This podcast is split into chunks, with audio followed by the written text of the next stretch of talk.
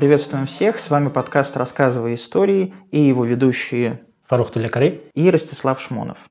После нашей небольшой вылазки в мир анимации на студию «Союз мультфильм» мы собираемся окунуться в другую, а, в другое измерение, если угодно, кино, в кино документальное.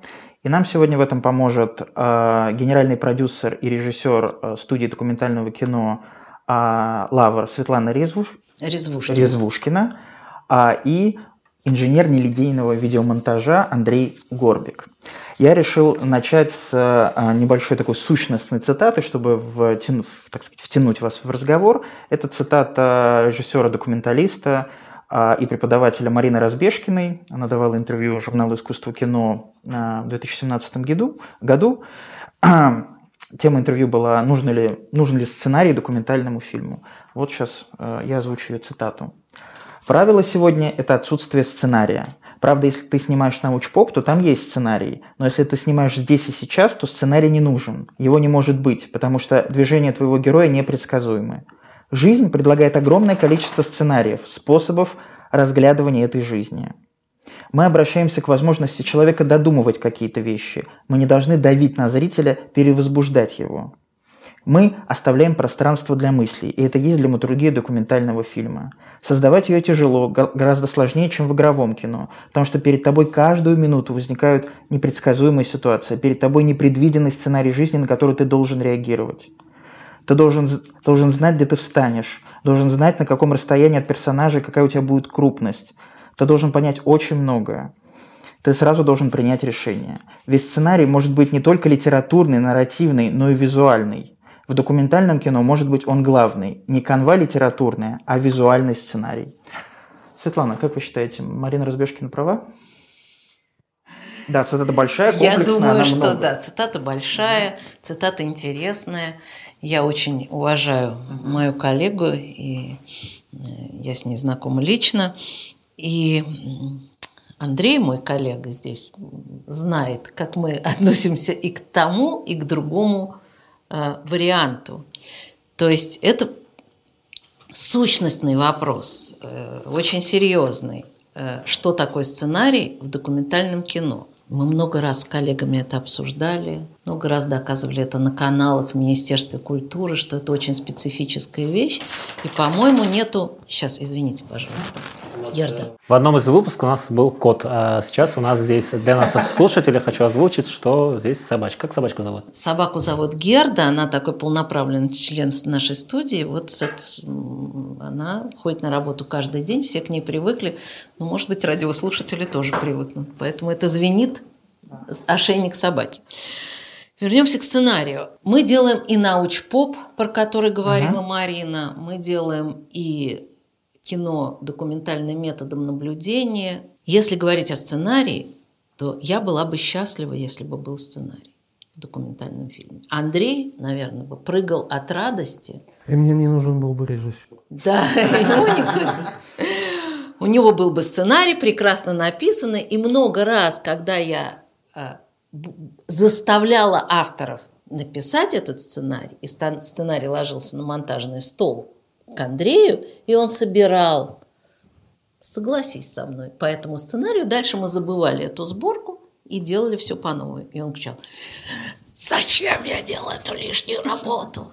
И провел здесь столько времени. А бывает такое, да, собрали, а это не нужно режиссеру, просто отпадает.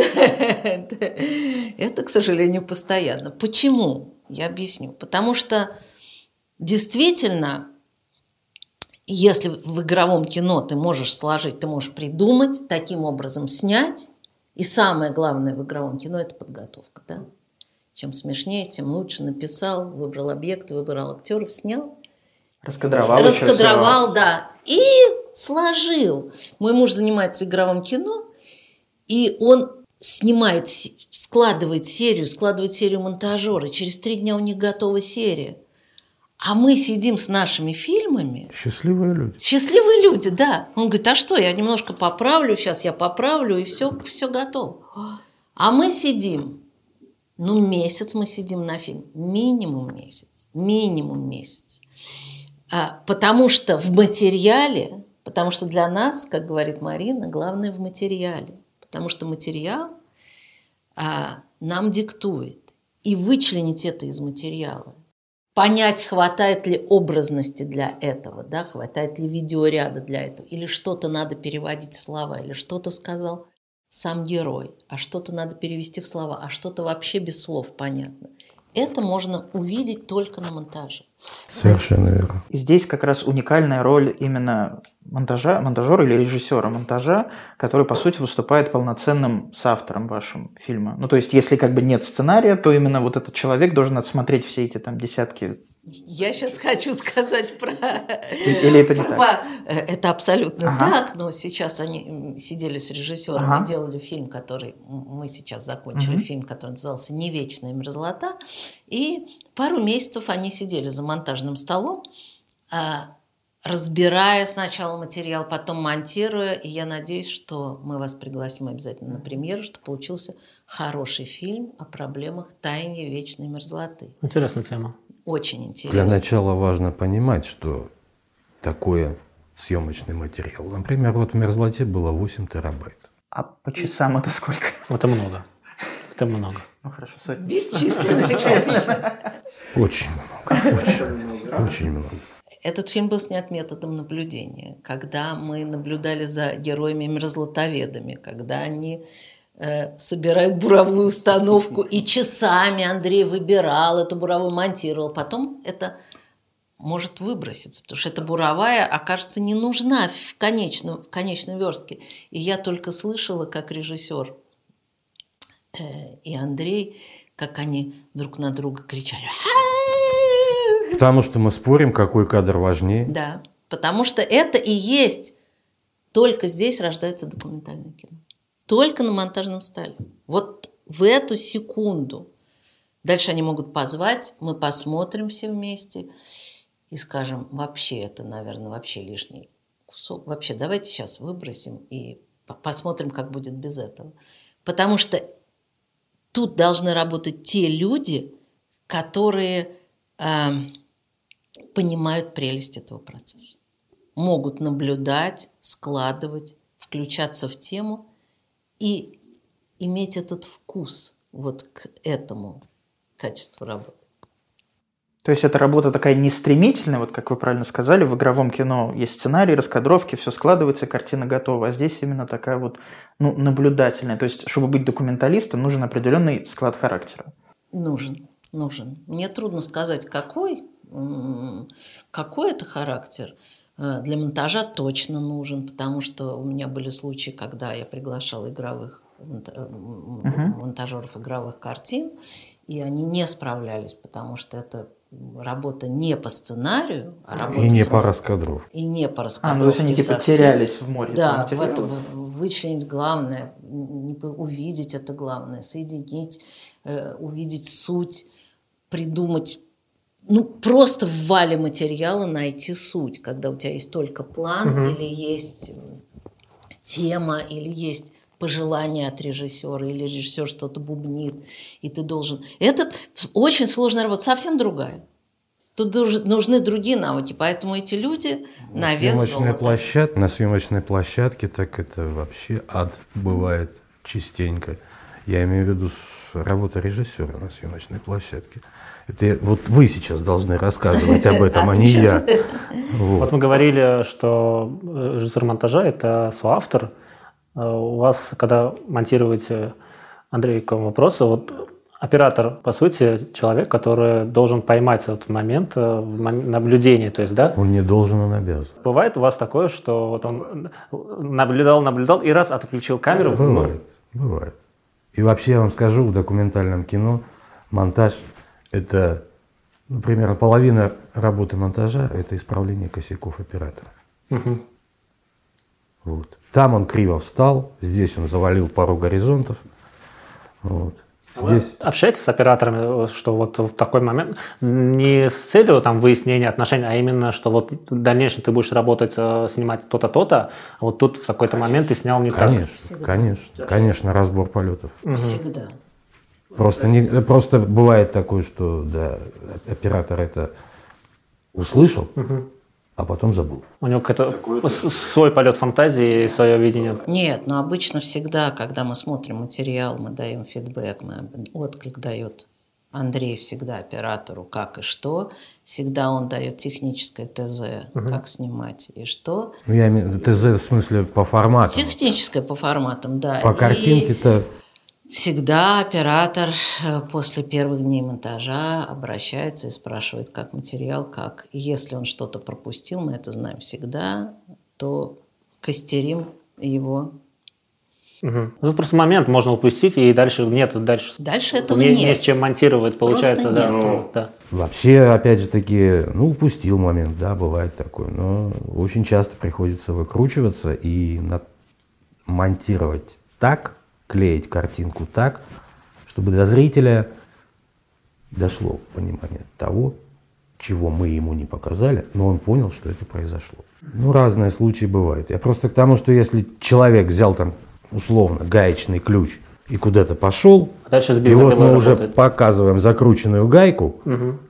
зритель понимает, что А. этот человек эту гайку закрутил. Да, ага. Хотя в кадре он Этого может не не произошло. крутить эту Мгм. гайку. Вот я о чем. А вы сказали про особый склад характера, а вот вы же э, начинали не, ну то есть вы учились на журналиста, если правильно Мгм. понимаю, и именно вот работа в журналистике, на телевидении, и вот как раз вы описывали, нужно вот, вот собираете материал там для статьи или для чего-то еще, у вас много материала, и вы должны его выстроить как единую какую-то историю, сюжет. И вот в эти навыки журналистские, они помогают быть документалистом? Я, во-первых, училась на отделении документального кино, Ага. и, и училась на журналистике, Ага. и училась у Марины Голдовской, и училась всегда только этому. А, И поэтому для меня это было первично. Но э, журналистские навыки, они в этой профессии необходимы, потому что режиссер не может быть интровертом. Вот, э, а режиссер должен быть тем, кто располагает человека, героя, группу и добивается своего. Да? Во всех этих событиях, да, во всей, потому что у нас реальные герои, реальная жизнь, и ты должен максимально размять, расположить, сделать удобным, сделать себя незаметным, э, сделать ощущение, что чтобы никто не мешал или наоборот все помогали. Поэтому журналистские навыки здесь на первом плане, я думаю. Но только такие, знаете, чтобы ты все время все равно ты себя ощущаешь за кадром, и ты должен быть, и для тебя это очень важно, что герой на первом плане, а не ты сам, как журналист. Андрей, а как вы попали в документальное кино? Случайно. А можно чуть подробнее? Да на самом деле я работал на одной местечковой телестудии, потом она закрылась, потом я устроился на работу в один из продюсерских таких, как это сказать, прод- продюсерских, нет, продакшн, продакшн центров. Вот, поработал там немного, сам немного, ну потом что-то как-то знакомые пригласили сюда, посоветовали обратиться сюда. Ну, что-то зацепился. А я помню, как это произошло, потому что мне сказали, что есть человек, мне кажется, он по характеру очень подходит для монтажа документального кино. А что же такой за характер интересный? Ну вот такой специфический. Он не умеет быстро, не хочет быстро работать, не хочет делать короткие сюжеты. И все время докапывается до сути. Я помню, как Аня это сказала. Что он все время проверяет что-то. Я говорю, мне кажется, он нам подходит. Потому что Андрей не верит редакторам, например, и не верит. Он любит проверить сам. На вшивость все. Не на вшивость, Света, Ну, ошибиться может Наши- каждый. Да. Ну, это очень хорошее качество и редкое. Я вот хотел к сценариям вернуться, хотел... э, вот, ну, если есть э, киносценарий, скажем, там прописано действия и диалоги. Как э, выглядит сценарий документального кино? Ну, Что там прописывается, если... Если он есть. Есть, скажем... Нет, он в конечном счете, он, конечно, есть. Когда фильм смонтирован, есть уже и сценарий. Смотря Это опять- похоже на, когда получаешь прокатное удостоверение, тебе просят принести сценарий. Ты такой, у меня не было сценария, сейчас я по, по готовому фильму, сейчас тебе напишу сценарий и принесу. Что там за кадр, синхрон за кадр, Да. синхрон за кадр, синхрон. Но смотрите, сценарий пишется в документальном кино, когда, когда материал снят. В основном, когда материал снят. Все равно замысел есть, все равно есть синопсис, есть творческая заявка, да, есть даже сценарный план, который от нас требуют и разные инстанции. И я, в том числе как продюсер, конечно, требую сценарный план, потому что без него и синопсис, который точно-точно может сказать, о чем фильм и как он будет снят. Да? Угу. А, но пока вы не сняли героев, пока вы не сняли или героя, или спровоцированную ситуацию, или какая у вас нет материала, нечего писать. Потому что это может быть абсолютно все другое. Обычно мы сценарий пишем, когда у нас сняты все герои, когда они расшифрованы, когда это все попадает к автору, и он начинает комбинировать и укладывать, укладывается ли это в тот синопсис, который был.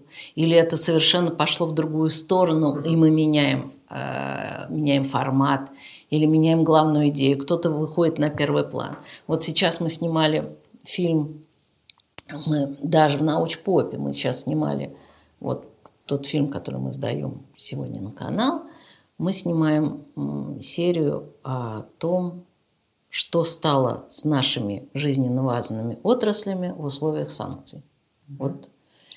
И взяли четыре отрасли. Фарму, продовольствие, авиастроение, авиастроение и микроэлектронику. Угу. И снимали микроэлектронику. У нас намечено, предположим, семь объектов, семь героев, семь компаний, которые основные, передовые, которые делают что-то значимое чтобы отрасль не рухнула. Из этих семи оказалось, и все сняли с огромным боем, потому что люди не хотят, санкции не хотят светиться по разным-разным причинам. Мы сняли. Из вот этих семи две оказались значимыми. Только две, два героя выстрелило. Остальные оказались... И мы построили все на двух героях. А все остальное ушло в ну, ушло ли, потом мы вытащим или так далее. Но писать сценарий, не видя, не зная, не вытащив из героя. Вот вы же тоже к нам пришли, вы нас не знаете. Что мы вам отдадимся, вы нас разговорите, вы не знаете, или мы окажемся вот такие вот тупые, тухлые и неинтересные. Вы не знаете, вы узнаете, когда вы с нами поговорите. И так же и мы. И вот когда у нас и режиссер прибежал и сказал, наконец-то, это была последняя съемка, наконец-то нашелся герой. Господи, слава Богу. И герой потянул весь фильм. Понимаете? И это бывает очень часто. Изначально это такой технический план. Э, нам нужны такие-то герои, такие-то специалисты, с ними общаемся, в таких-то местах мы снимаем. После этого мы уже... На самом деле это очень трудоемкий процесс. Сначала делается полный research, угу. когда ты копаешь, копаешь, когда специальный человек копает, копает, копает, копает тему и понимает реперные точки. Потом сценарист едет встречаться с этими героями. Угу знакомится и понимает эту конструкцию. Эта конструкция всегда в голове, написанная только в плане на бумаге. Но на съемках может случиться разное. Кто-то может отказаться в это время, кто-то наоборот, кто-то так же, как вы говорите, уже ответил на вопросы на встрече и оказался тухлым в съемках. Поэтому очень надо быть осторожным, не разговорить раньше времени, не дать все выплюснуть раньше. И лучше снимать сразу, чтобы был момент удивления, момент интереса к собеседнику сохранился и так далее. Вот, а где-то ты не можешь встретиться раньше, ты не можешь полететь в Сибирь, например, или мы снимаем по всей стране, да, или даже в Нижний Новгород, чтобы встретиться заранее с героем. Mm-hmm. Это все телефонные разговоры, и ты не знаешь. Вот у нас этот герой отказывался в телефонных разговорах был. Мы просто знали, что у него уникальная разработка, которую мы не можем пропустить. Или а, как в Тиксе. Да, например. Сейчас расскажем. Это было великолепно. Я когда мы его собирали, я Янке говорю, представляешь, если бы это все выяснилось раньше. Ситуация была, ребята поехали сверлить, бурить скважину исследовательскую, брать керны с глубины. И группа полетела на Тиксе. Представляете, организовать в Тиксе это э, Якутия, в Якутию, потом вертолетом туда, все время откладывают полеты. Это очень серьезная для нас экспедиция. Тикси, Тикси, у черта на рогах, крайний север. Угу. Ребята приехали. В городе, значит, посмотрели, все ли взяли, все ли взяли. Оборудование. Вроде, да, оборудование. оборудование прилетает к ним, к этим ученым из Пущино, угу. из Питера. Они встретились там. Погрузились и поехали. Еще 200 километров на побережье Северного Ледовитого океана. Разгрузились. Разбили лагерь. Разбили лагерь. По нас, по нас запускали генераторов, все довольны. Мы снимаем, естественно. Сейчас забуримся. Начали, с- начали собирать. Опа! Не хватает двух гаек и одного переходника. И все, все, все. И вся экспедиция наша многомесячная, которую готовили и их, связи нет. Режиссер звонит с какого-то холма там и говорит, а что делать? Когда? Я говорю, когда приве- могут привезти? Она говорит, могут дней через 20 привезти. Ну, неважно, в результате... Вот что делать? В результате там все вот эти вот оставшиеся съемочные дни ребята там снимали, как вы сняли великолепный вот этот вот э, скос, который оттаивает, который обваливается, вот эта вот вечная мерзлота, которая вся уходит, под, вот вся грязище уходит в океан. Великолепные планы. Ну, конечно же, только буровую собирали. И не Сняли, собрали. не собрали. Сняли. Привезли материал. Потом в результате закончилось все тем, что тем, кто остался этим ученым, им в результате какую-то буровую привезли, они там что-то насверлили, вот, и даже для нас что-то Для сняли. нас сняли какие-то три плана на вот такую камеру. Нормально. Да, и нормально. Вот мы сидим и, И вот думаем, а ситуа- что делать И да? вот, и вот, и вот ситуа- Нет, ну мы-то сма- у нас все хорошо получилось, но я просто сижу, вот мы сидим на монтаже, я говорю, Яна, ты вот представляешь, если бы вот эта вот вся фигня с недокомплектом выяснилось, пока вы были еще в Тиксе, вы ведь бы никуда не поехали и ничего бы не сняли. Вся история только сложилась тогда, когда мы сняли про то, и вся история кино сложилась, что человек пытается а, что-то сделать с природой, повернуть ее вспять, повлиять на вечную мерзлоту, а мы не можем двух гаек, две гайки там собрать. И мы сделали историю про то, как просто не собрали. Ну, не собрали, нервничали. И это оказалось Интереснее, чем? интереснее, чем многое другое. И это оказался тот эпизод, конечно, фильм состоял из многих эпизодов, но это оказался, который вот так вот встал как надо. Мгм. Так что это бывает разное, но мы всегда зависим от события, от материала и от героя. Такой, такой классический сюжет преодоления. Ну, такая, такими про- такая, да, всегда, конечно, это, конечно. да, но всегда преодоление э, в любой профессии преодоление.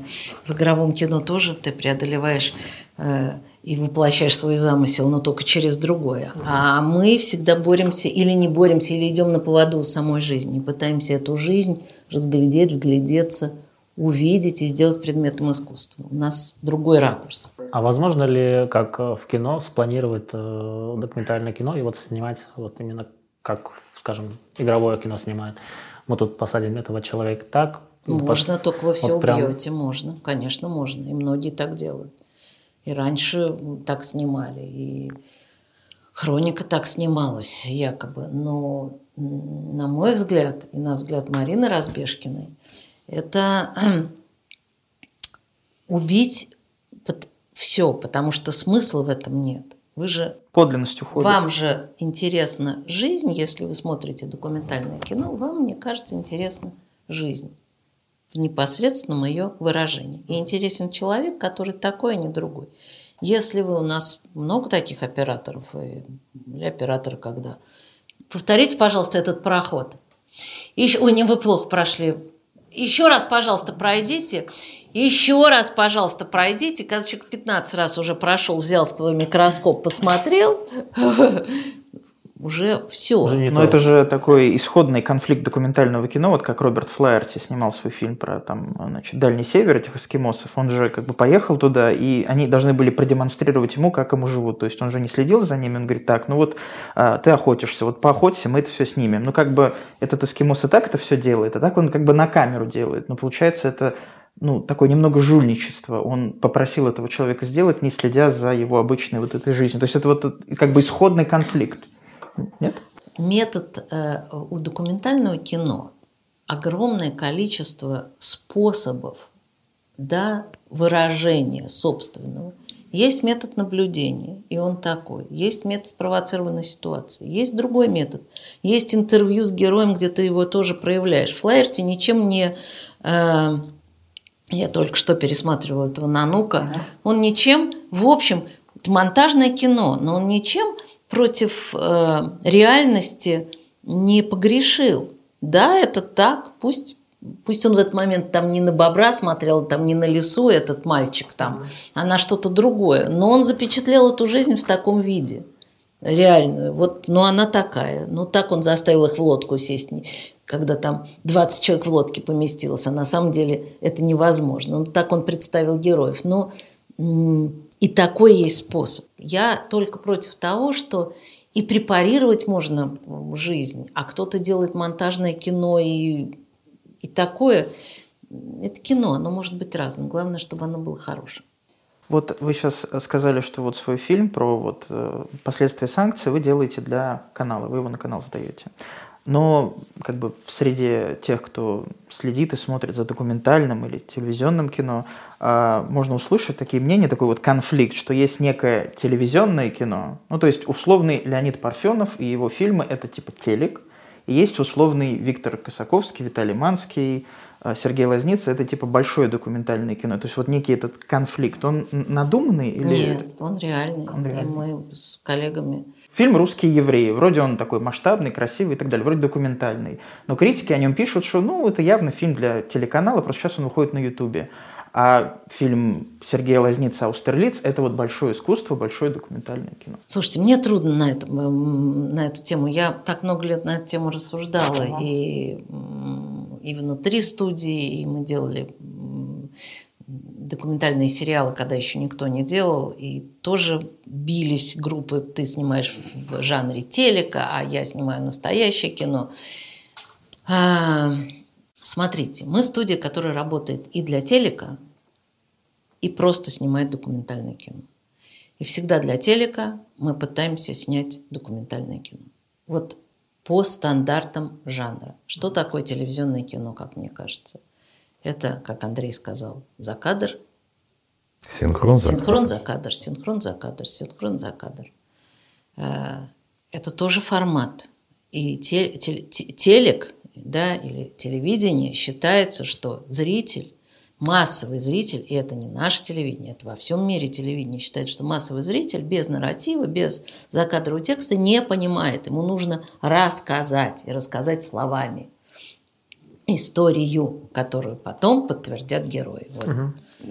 вот например, да, вот так жить нельзя. Это кинематограф или телевизор? Публицистика, да. Вообще вот этот цикл весь Говорухин, там у него их, по-моему, 4 или 5 Ну вот э, фарма, ну я понимаю, что... Ну он же тоже может быть, И да? там, и там. Да. Да, и как и... Как бы личность Говорухина не поднимает этот, этот, этот фильм выше, чем... То есть если бы это сделал не Говорухин, это бы посчитали бы просто телеком. А так это э, взгляд известного элитного такого режиссера на события в стране и его ну, как бы личность поднимает материал. Как вам сказать, он же сам был инициатором этого, и сам его и, и сделал, и сам был так же, как и как его, Роберт Мур, да, я забыла, Майкл, Ма, Майк, фу, Роберт, э, Майкл Мур, да, ну, не знаю. Фильмы могут быть в разных жанрах. Телек более понятное для массового зрителя, более понятный формат. Когда вы даете на первый канал или на второй канал фильм без авторского текста, например, у вас его не возьмут, просто не возьмут.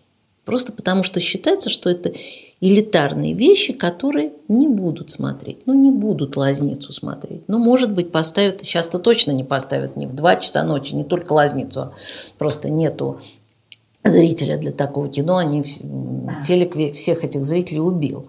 Просто нету ниши такой. Раньше было правило на втором канале, что текст закадровый должен появляться ровно на 12 секунде фильма. Почему на 12 секунде? Почему? Ну, потому что 42. Ну, больше да.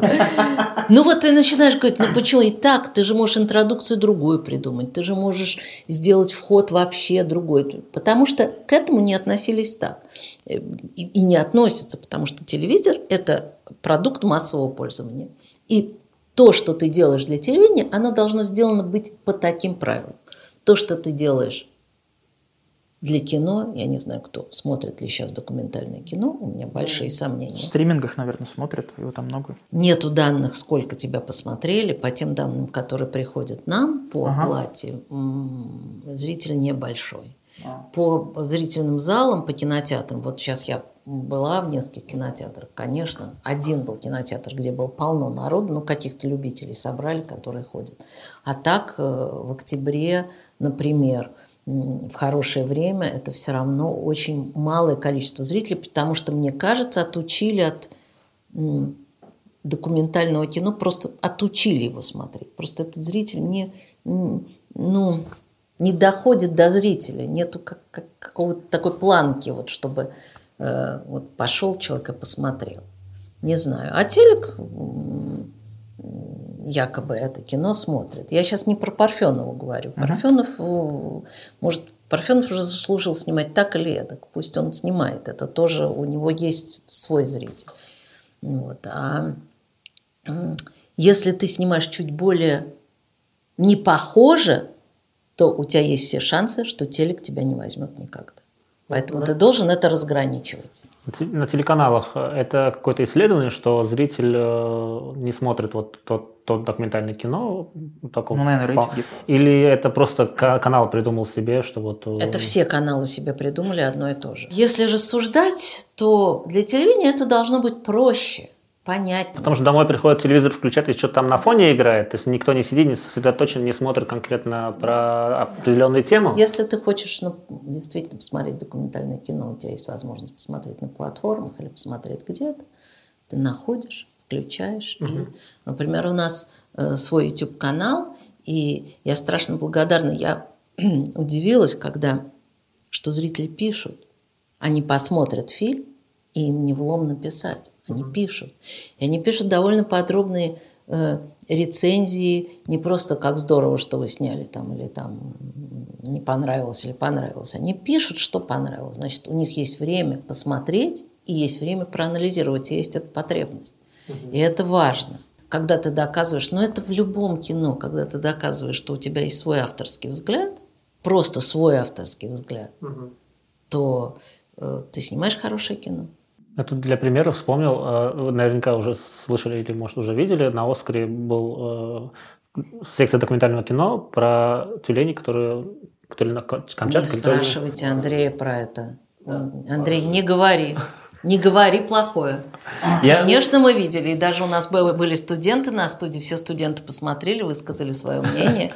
И кроме Андрея, не понравилось только Андрею. Я почему вспомнил, хотел вот для примера, наверняка много кто посмотрит или уже видели, э, если, наверное, эту короткометражку посмотреть э, по телеку, скорее всего, вот э, людям не сразу будет, наверное, понятно, скорее всего, переключаться, наверное, в другой канал. Наверное, такая логика у продюсеров. Короткометражку надо сидеть и смотреть от начала до конца, наверное. Человек включит телевизор, начнет смотреть, он через три минуты переключит на другой да. канал. Угу. Потому что э, современные реалии таковы, что если человек пришел домой и включил телевизор, ну, на это есть там, ну, 15-20. Клиповое ну, мышление? Максимум полчаса. Нет, просто-напросто отсутствие времени на посмотреть телевизор угу. у современного человека.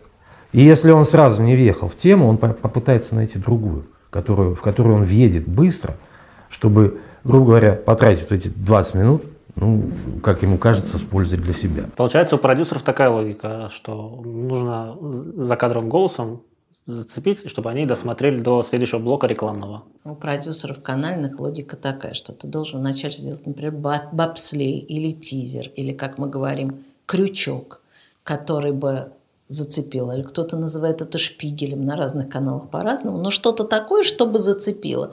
Но я хочу сказать, что Андрею не понравился фильм о моржах, который как раз понравился Оскар, Оскаровскому комитету. И что теперь? Но у нас э, в нашем фильме «Не вечная мерзлота» фильм начинается с того, что человек первые 40 минут идет, 40 секунд идет по э, ледяном, ледяному тоннелю, когда мы понимаем, просто идет спина человека э, в каком-то пространстве – ледяном пространстве. Мы рассматриваем это ледяное пространство, не понимаем что. И я, я разрешила это оставить в начале, потому что, мне кажется, это, это и крючок, и манок, и что-то, это что-то необычное. Но если зритель включит, и ему действительно ничего не скажет, и текста там вообще нет никакого, ничего не скажет, то он тоже вправе ну, выключить телевизор. А, а там не... хотя бы маржи. И а мы не для телевизора а это мы делаем. делаем не для телевизора, так что у нас всегда есть внутренние противоречия у самих себя. Ну, формат канала, подача с закадровым текстом, титрами и все прочее, это документальное кино или все же про моржей это больше документальное кино? Про моржей, конечно, больше документальное кино, снятое чистым методом наблюдения. А то, что на телевидении показывают, это скорее ближе Телевизионное к... кино. Телевизионное кино. Да. Сейчас-то вы даже и такого телевизионного на, на телевидении не найдете. Сейчас трудно сейчас с документальным кино вообще в какую-то ну, вот на канале «Культура» мы держимся. Ну, канал «Культура» один из самых стойких э, из, э, по формату, который, мне кажется, держит. И канал 24 док, по-моему, назывался, mm-hmm. закрылся, мне да. кажется, из-за того, что люди просто не, не хотят, может, вникать, или уже, может, просто по запросу все стали смотреть. Мне бы так думать не хотелось. Я думаю, что все-таки есть запрос на документальное кино. Я очень надеюсь. Но держится же э, и BBC, и держится же. Хотя и во всем мире э, это низкая, то есть это узкая ниша. Понимаете?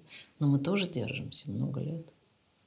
Ну, есть телевидение мы поняли, а вот стриминги и прокат. Ну, с прокатом, видимо, тоже не очень хорошо. А вот фестивали... Не знаю, прокат мы попробуем сейчас. А, мы поп... Да, мы попробуем прокат. Не, не, деньги, ага. Денег это никаких не принесет, но э, зато будем уверены, насколько э, готовы э, люди к прокату. У меня коллеги показывали, да, то есть я много раз сейчас была э, в кинотеатрах. Почему я так уверенно говорю? Потому что я была на хороших фильмах, которые показывались в прокате. Зрительский зал почти пустой. Мне кажется, вот в Америке, когда показывают, ну, в Европе какое-то документальное кино, и делают этого какое-то прям событие. мега грандиозное событие, шоу и рекламное. Почему это здесь не работает?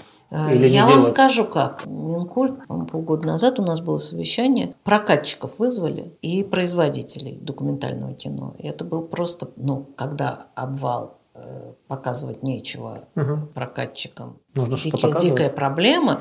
Вызвали документалистов, что у вас есть, может быть, вы прокатчики нас собрали в конференц-зале, мы сидели, обсуждали, что будем показывать и что мы можем предложить прокатчикам. Ни один прокатчик не согласился на документальное кино. Ни один из топовых прокатчиков. Там их было, по-моему, я не знаю, прицелом 15. Никто не сказал. Значит, у них было на тот момент главная прокатная картина – это Алла Пугачева, э, фильм-концерт, который занял все прокатные рейтинги, но это фильм-концерт. Это был, вот они считают это доком. А, был фильм э, Симачева, значит, сейчас как он назывался, «Арктика», про, про э, путешествие по Арктике. Он ехал и собирал музыкальные истории. Я забыл, как он называется правильно. А, он провалился в прокате. И они ничего не взяли. Понимаете, из того, что мы предлагали, они ничего не взяли. Потому что они считают, что это им вообще невыгодно. Но у вас же все равно залы пустые. Ну дайте нам. Они говорят, нам это убыточно. Мы не хотим.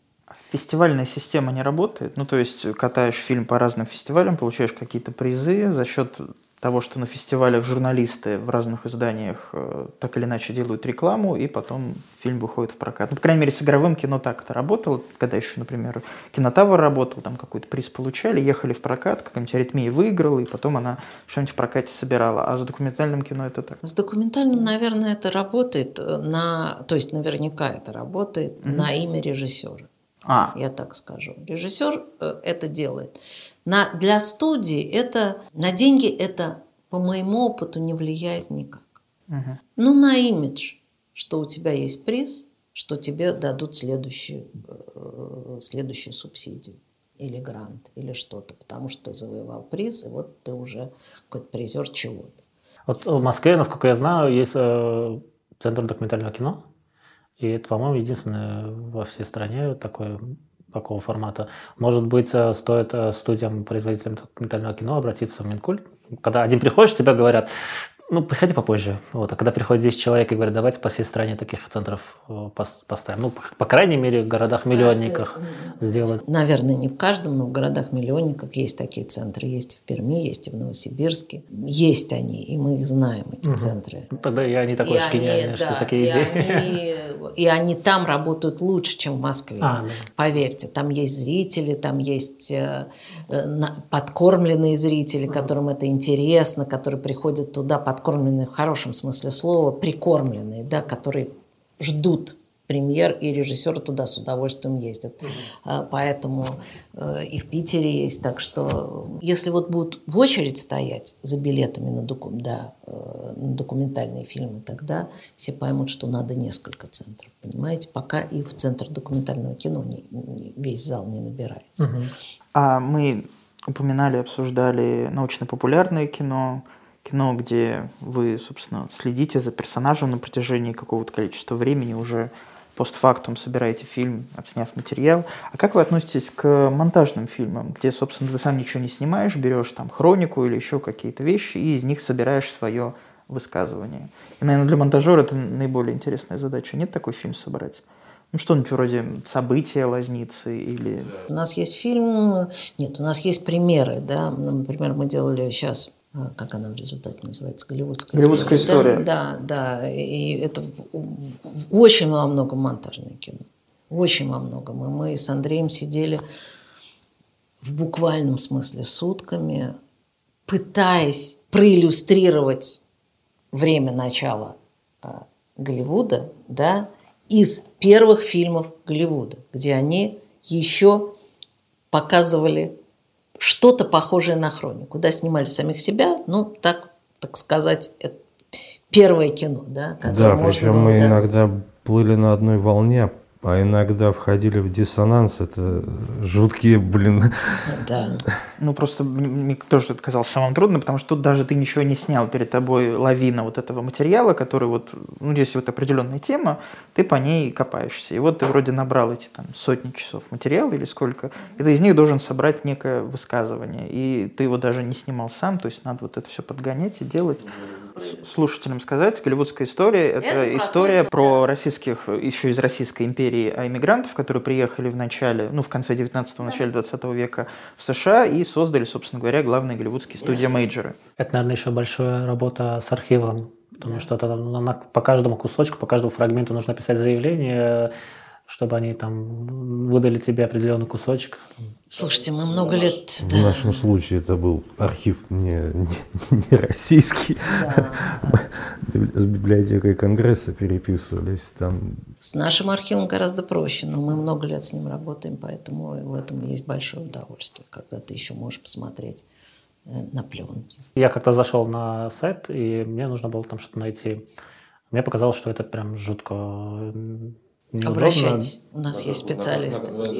Хорошо. Просто для слушателей, кто занимается тоже... Красногорский да, да, или да. нет, да? Красногорский. Красногорский, да. Там, да, там сложно. Там балл. Там Ну, реально достать оттуда какие-то материалы, это возможно. Конечно, возможно. Еще как возможно. Там, там очень много интереснейшего материала. Если вы можете...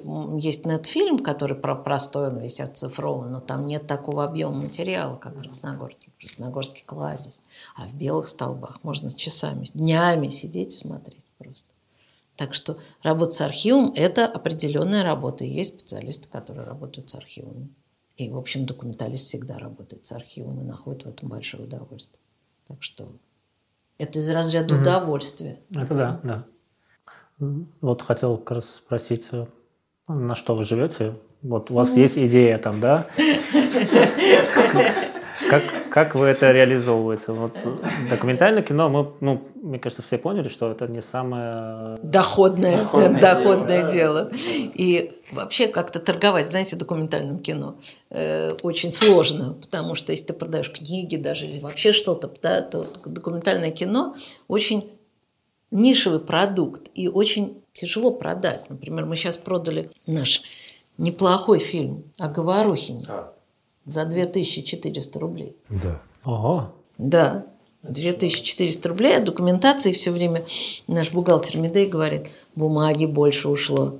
Я считаю, сколько ушло бумаги на договоры, ее ушло больше. 2400? 2400, да. Но я могу экономическую модель рассказать, но она крайне сложная. Ну, скажем Нужно- так, вот э, у вас Есть- есть... идея, вы снимаете или сначала находится финансирование? Я сначала нахожу финансирование. Мгм. Обычно я сначала нахожу Как это финансирование. происходит? Я, э, есть энное количество мест, где его можно найти, и ты методично э, туда стучишься. А, Участвуешь в питчингах, подаешь заявки, а, пишешь, тебе приходит, например, не выигрываешь, но ты не убираешь эту заявку, не рвешь на себе волосы, как было раньше, да, не плачешь, а просто подаешь на следующий год, или подаешь в другое место, или подаешь, э, этот конкурс прошел, ты подаешь на следующий конкурс, например, не в Минкульт, а в ИРИ. Э, Если не в ИРИ, в Минпечать, ну теперь Минцифра. А если не туда, то в РГО. А если не туда, то в президентский фонд инициатив. Ты просто эту, ты понимаешь, если ты уверен, да, ты уверен в этой теме, если ты в, ней уверен, ты ее до- доводишь до реализации. Есть какие-то темы обидно, которые не, например, не выстреливают. Тебе кажется, что она точно должна получить, а она не получает. Ну, что делать? Надо ее отложить и забыть. Но это не мой характер, я все равно ее дожимаю, дожимаю, дожимаю, дожимаю. Может быть, это плохо. Вот. Но- Комплекс документов, если так скажем, да. А Если подавать там игровое кино, то они там определенное ко- количество сценария, заявки, И здесь возможно, где-то там где- что-то отснята часть материала, если уже производство. Здесь все то же самое. то же самое. Абсолютно то же самое. Только ты подаешь вместо сценария расширенный синопсис, а где-то требует сценарный план, а также э, ты, ты показываешь материалы уже снятые, потом мы делаем, Андрей большой мастер презентации, мы делаем большие презентации.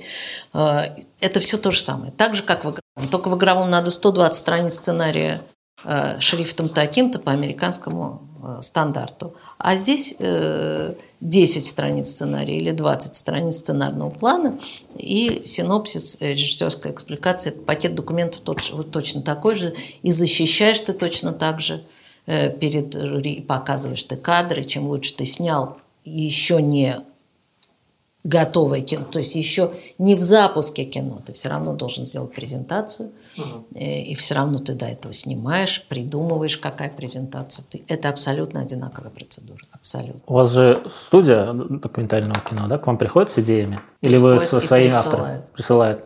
Ну вот э, я тут вспомнил идею, которая у меня была там год назад. В принципе, это человек, про которого я там периодически что-то снимаю для его YouTube-канала. В целом он мне интересен как такой яркая личность. Вот. Хотел немножко попробовать вам презентовать этого человека. Возможно, с одной стороны, протестировать свои э, идеи, вдруг вы скажете, да, это интересно, или скажете, это что-то неинтересное. Вот я Две тут- минуты у вас, вы знаете это? Да, я попробую, постараюсь э, за две минуты. Вообще у нас обычно бывает две минуты, включая презентацию. Так я учу студентов. Вот что вы успеваете За сказать? две минуты, да? За две минуты, да. Если что, останавливай. Называется «Жизнь в деревне Кузнецова». Документальная история про музыканта-гармониста. Его зовут Михаил и его жена Галина. Галина выпускница МГУ филфака, и они вместе несколько лет назад переехали жить э, в деревню. У них там пятеро детей, они там живут, у них свой сад, свой огород, живут полноценной жизнью в деревне. Я у них спрашивал, зачем. Вот они мне там показывали свой быт своей жизни. Показывали, как дети живут, как они радуются, как они играют. А если кто-то кому-то покажет, что это какая-то образ жизни, что они там живут отстраненно от всех, нет, на самом деле они там живут, э, организовывают вокруг себя э, жизнь, деревня расцветает, и в этой деревне жизни происходит больше, чем вот в Москве, чтобы они там в четырех стенах бы сидели. Следите за временем. Мгм. Секунд 40. Цель. В своем э, телевизионном фильме «Чужая земля» Никита Михалков показывал э, запустение деревень, как э, необратимо трагический процесс опустошения крестьянских земель. Он там рассказывал трагические истории, показывал все это. История Михаила Галины рассказывает о жизни на земле, поднимая сельское хозяйство, ну, вызывает интерес, проявляет любовь к труду, собственно, приучая детей Жить на земле. на земле, да. Зачем? Как показать образ такого бессознательного разрушения человека, традиционного уклада жизни наших предков? В свое время, когда индустриализация происходила, всех людей переместили... Время вышло. Все, не успел.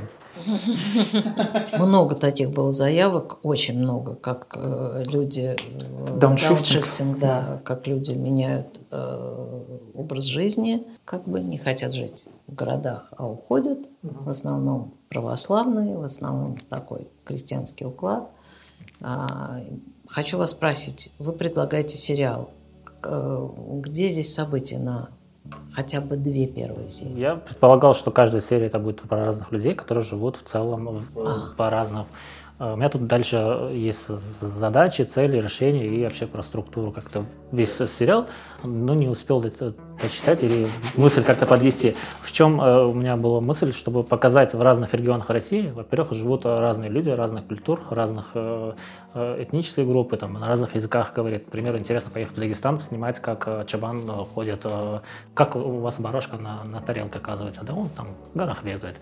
Вот, так, такую историю рассказать. Показать э, про людей в Мурманске, которые там есть этнические группы, которые очень малочисленный народ, показать, как они живут на севере. То есть как они выживают, трудятся на этой земле, не оставляют это место. А в чем генеральная идея? Это все-таки те люди, которые э, переезжают из большого города и понимают, что их место э, на земле, или это просто про разные этнические группы, которые живут э, не там, где они родились, а где-то там в другом месте? Или вот в чем, в чем идея? Один из героев, который у меня вот э, в голове сложился, это примерно племянник, который не знал, что огород, э, на огороде помидоры вот так растут, картошка растет на земле. То есть, да, вот э, один из героев, который вот придет в деревню и не, не увидит, как это все растет.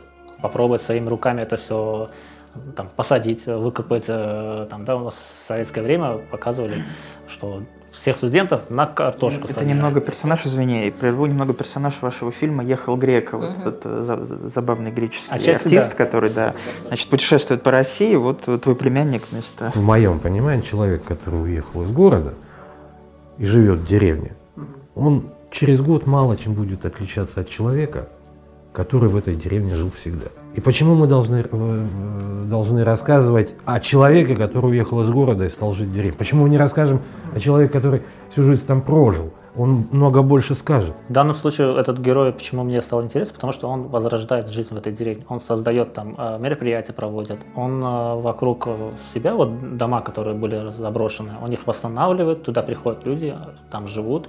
У него целая там, ферма, зоопарк, там есть разные животные, с семьями приезжает, видит жизнь реально, как, вот, как они сами в детстве видели, но их дети сейчас этого не видят.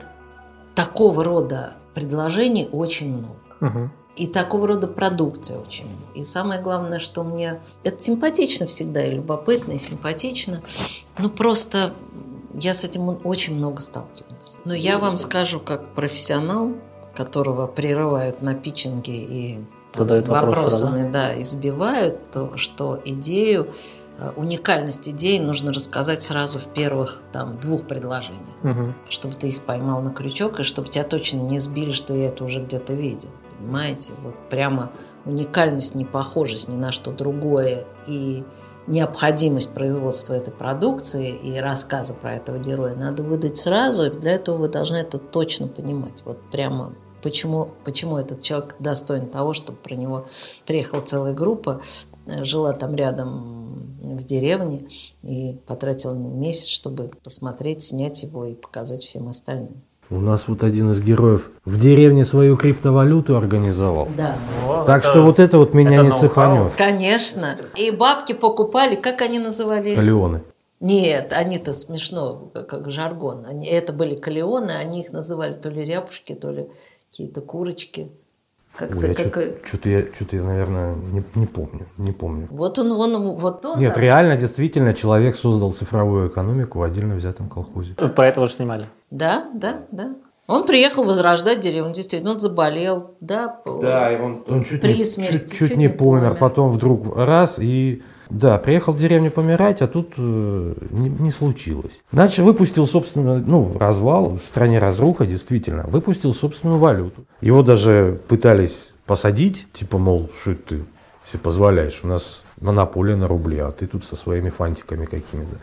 В общем, кое-как отбился от, э, от суда, от этого, и оправдали его, и решил сделать цифровую валюту. Вот. И в результате он поднял э, э колхоз, Люди на бирже покупают его валюту, следовательно, ему капают рубли, он за эти рубли что-то покупает, Что-то строит. что-то строит. Потом люди за калионы уже покупают у него продукт. Так, интересно. На полном серьезе. Это так что женщина, закончившая филологический факультет в деревне, мне интересно. В вашем фильме «Другой Говорухин» есть отличная сцена. В нем а, Вера Господи, Круглова, они все посмотрели фильм. а, Вера Круглова, монтажер, а, Сидит почти в моей всех- монтажке. почти ну, всех последних фильмов Станислава Говорухина с 98 года, с «Ворошиловского стрелка», э, говорила ну, о своих взаимоотношениях с Говорухиным. И она сказала, что он не любил приходить, приходил, полчаса сидел, ему становилось скучно, он уходил. И монтаж это не его. А когда спрашивали, что там, как, как дела, он говорит, ну, Вера все соберет. И мне показалось в этой реплике это столько, ну, поскольку монтажер это важный человек в производстве кино, столько доверия между ним и Верой, то есть он ей как соавтору доверяет. А вот если вас спросят, вот Андрей, ну, все сделает, вы такие, ну да, все сделает. Вы бы так же ответили? Дело в том, что игровое кино очень сильно отличается от документального. Если Андрей соберет фильм сам, это будет фильм Андрея. Это вот будет, да. А если будет другой режиссер с Андреем, он будет собирать все-таки свой фильм. Документальный, вот еще раз хочу сказать, я очень доверяю Андрею, в чем-то он мастер. И он мастер в том, что все-таки вот увидеть это, увидеть героя непосредственно и сложить материал так, чтобы герой распахнулся, да, и ситуация была понятна без слов, да, он может прекрасно. Но документальное кино – это груда отснятого, в котором надо закопаться, увидеть и простроить его так, как его придумал режиссер. И тут нужен режиссер, безусловно. Но режиссер один никогда не справится, потому что ему нужен соавтор. Поэтому в этих боях, спорах и каких-то там толканиях, криках, вос- вдруг криках восторгов э, или ярости оно и рождается. Вот так я бы сказала. Игровое кино, я же уже говорил. Сценарий, раскадровка и так далее. Все пазлы есть. И человек Все сидит уже, все уже, все, все уже, все уже, все уже написано, все и уже снято. и снято также, в соответствии с раскадровкой. А документальное кино, может быть, я же не могу знать, что задумал режиссер. Ну что ж, спасибо вам. У нас в гостях были генеральный а, продюсер а, студии документального кино «Лавр» и режиссер а, Светлана Резвушкина и инженер нелинейного видеомонтажа Андрей Горбик. Большое вам спасибо за то, что ответили на все и даже больше, чем надо вопросы.